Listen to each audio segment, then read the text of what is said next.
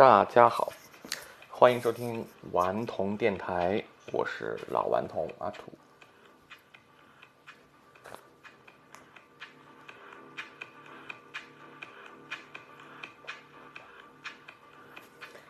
最近网络上讨论的比较凶的，就是关于一个民族的骄傲吧，往日民族的骄傲，孙杨同学。呃，在二零一八年尿检的事件，最近在国际泳联啊，还是兴奋剂这个检测机构给了他一个结论，就是要禁赛八年。虽然可以上诉，但是基本上没有什么希望。嗯，这整个事件出来之后呢，大家对他的讨论也非常的非常的多啊。点点呢，主要集中在几个，嗯。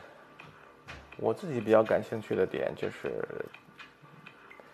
这里面就是他面对这样的事情，他的一些处理的策略和方法，然后通过这些策略和方法反映出来他内心的一些东西。从心理学层面上来看，他一定程度上有点像武志红说的那种叫巨婴。虽然呃长得很大是吧？他的身体发育包括运动能力都很强，但是他内在呢还是一个孩子。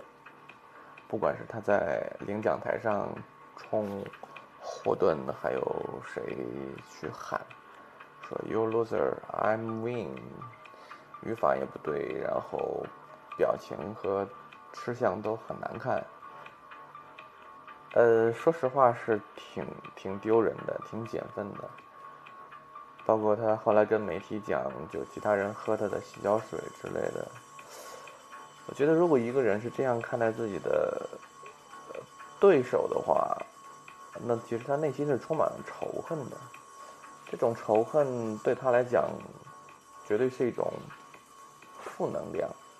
它不是不是一种能够去滋养他生命的一个东西。那这个东西是从哪里来的呢？那我昨天我看有一个朋友写了一篇文章，就在分析说，在金庸的作品里面，呃，孙杨最像谁？啊，他提到的那个人，我刚好前一段时间刚花了几天又把那部小说看完了，就是《鹿鼎记》啊。当然，他不像韦小宝啊，韦小宝是一个。呃，我觉得人格还是蛮健全的一个人，就是内心里面是有自己的逻辑、规则、责任，甚至一定程度上的使命，他都他都还蛮清楚的。各种的关系处理起来非常的游刃有余，不管是一个人待着，还是跟很多人，他都处理的很好，很得体。所以肯定不是韦小宝啊，这个人其实形象也蛮典型的，就是。呃，龟千树的儿子，呃，龟千树和龟二娘的儿子叫叫叫龟什么来着？我忘了，就那个公子。他呢，因为从小身体不太好，所以从小就被他妈妈娇生惯养到完全呃，就是没有教养，可以简单的说。我觉得这个例子还是蛮典型的。然后呢，这。呃，叫铁拳无敌龟仙术的就两口子，因为这个孩子呢，把江湖上能够得罪的人呢，也都全都得罪了，包括把天地会的这个广东的一个舵主也给杀了，跟陈近南也结了仇，后来还为了讨好吴三桂，还自己擅自做做主张去皇宫里面去杀那个皇帝。呃，其实就是非常的格格不入，和这个社会非常的格格不入。这终究的原因呢，就是一种关系的失衡。呃，我觉得从龟仙树的儿子反映出来呢，其实龟仙树和他老婆也都不是一个成熟的大人。首先，龟仙树，龟仙树就并没有去很好的 organize 管理自己的这种。家庭内部的秩序，其次是他母亲对于孩子的这种放任，呃，极大的偏离了呃一个家庭，甚至说他们每一个人的生命的这个轨迹。那简单说一说，怎么样能够成为一个大人呢？大人，那首先他要是一个人，人是什么呢？人是首先需要有基本的生活的能力，他要能够和自己相处，就像一个刚出生的小动物一样。他要有自立自强的精神，这是一个最基本的。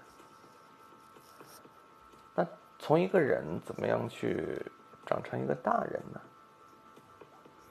从人到大人，从单纯从字来看的话，是人字上面加了一横，这一横就像是一个肩膀，肩膀呢就要挑起来责任。在信念里面就要有责任这两个字。当一个大人，他还要能够有能力处理各种各样的关系。当一个人从一个孩子的身份变成一个成年人，那么他需要面临的关系会复杂很多，工作的关系。家庭的关系，呃，然后以及各种的朋友也好，敌人也好，各种的关系，在这种关系里面，该如何表达，如何成全自己，都是非常重要的。我个人认为，不管是承担责任，还是学会处理关系，嗯，一个必经之路。都是要能够学会去体会孤独。孤独是一个非常微妙的存在。很多人呢，其实是会避讳“孤独”这个词，觉得孤独呢一定是负面的、消极的、不好的。那孤独到底意味着什么呢？那孤独首先意味着它减少了和来自外界的能量的交换，减少了和他人的连接。这个时候，仅仅面对的是自己，这是形成孤独的第一个过程。那可能很多的这种触角。和信号源就关闭了，让人的第一反应是会有失落感。哎，为什么很多外在的能量和认可这种积极的因素不存在了呢？是不是我不够好？那有的人呢，可能在孤独中就被孤独打倒了，认为自己哦，是因为我不够好才。孤独就会把这两个画了等号，但是有更强大的人呢，就能够在孤独里面去找到自己，找到更多的能量的来源。人只有和自己相处的时候，才能够真正明白自己要什么。而不是在人群中获得的那些赞美。只有从孤独中穿过的人，才能够在这个世界上真正的行走。人成为一个大人，确实不是一件特别简单的事情。就像我们现在。很多的人都非常的努力，努力和自己和解，通过各种的方式，不管是去看呃心理方面的书，还是去走进咨咨询室和咨询师一起工作，都非常渴望知道自己怎么样才能够更好的生活。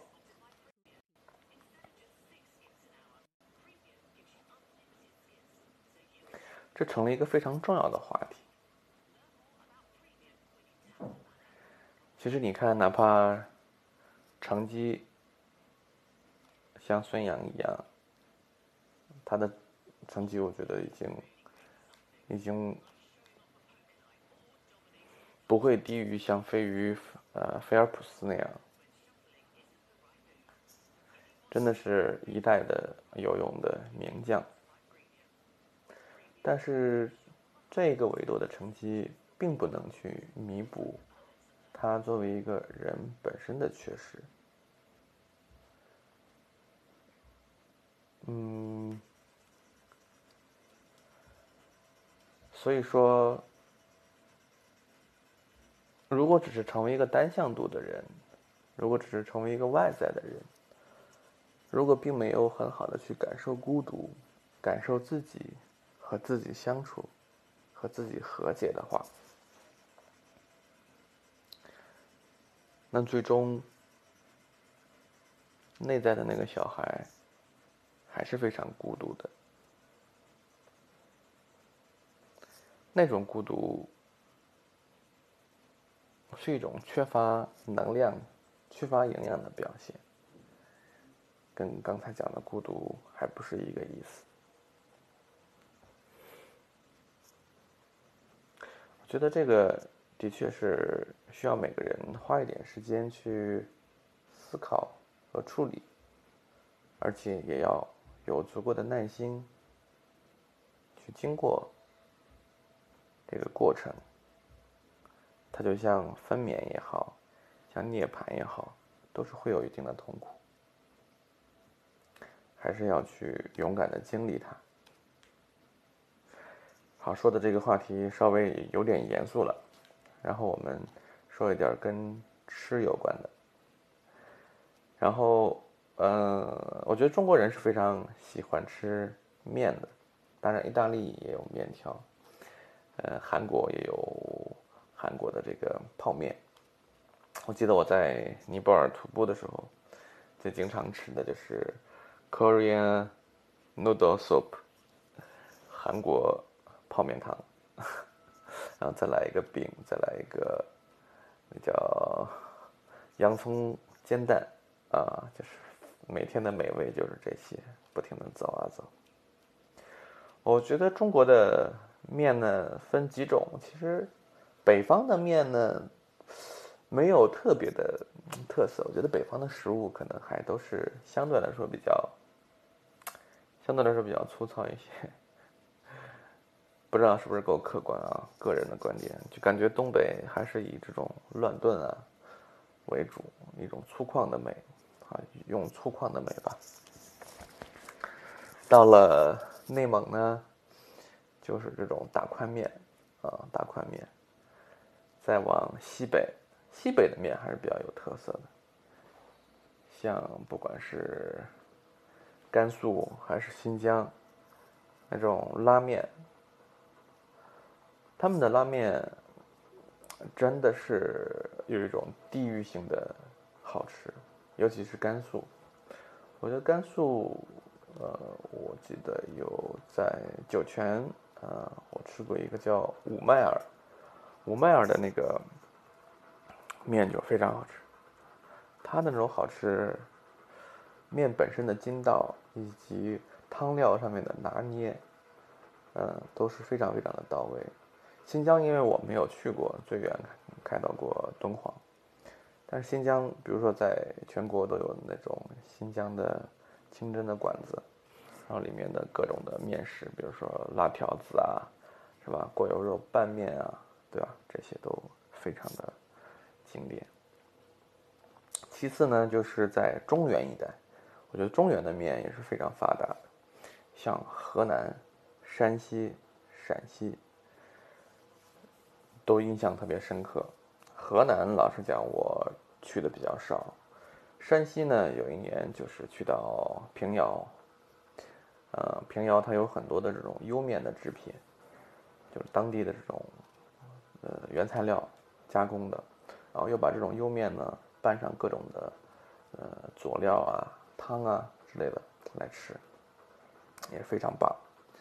到了嗯陕西呢，就是这种也是这个面食特别的发达，其中有一天我是在。秦始皇陵旁边的那个城市应该是临潼吧，还是哪？对，然后在一个小馆子逛了一天，秦始皇陵特别饿，所以就点了一大桌子的吃的，因为只是看菜单嘛，看名字看不出来它是碳水还是菜。结果服务员一群，整个饭店的服务员都看着我在乐，因为我点了大半桌子的全是碳水，各种的碳水化合物。非常的搞笑，嗯，然后其次，我觉得江南的面也非常的有特色，像我最近去的比较多的，像嗯苏州、杭州、上海，像苏州呢，我一般就比较喜欢吃它的鳝糊面，嗯，然后它有各种的浇头，像洋芋星啊这些面就很经典。在山塘街附近吃一碗，吃一份面，什么猪肝啊，然后熏鱼啊这些。像杭州呢，就我觉得杭州包括衢州、包括台州，他们的面食呃也是非常的丰富。但是我我这儿必须再提一个让我流口水的，就是上海的一个葱油拌面。葱油拌面真的是我的最爱，我基本上每次都要吃两碗左右。因为它的那个面基本上就是，呃，好像是要蒸一下还是怎么样？对，因为它好像是要在水里面过到六七分熟，然后再稍微蒸一下。因为它上来的时候它不是那种。离散的，它是非常非常有和非常非常规则的，在上面再浇上这个葱油。上来桌之后呢，你需要迅速的把它搅拌。哎，当然苏州也有葱油拌面啊。像有一次我的朋友说，这个油必须是七十二度，不是七十二度，它的感觉都不对。所以我就特别推荐大家吃这个葱油拌面。葱油拌面真的是我二零一九年。挖掘的最爱。好，今天聊了一点严肃的话题，又聊了一点轻松的吃货。今天就先聊到这里，下次再见，拜拜。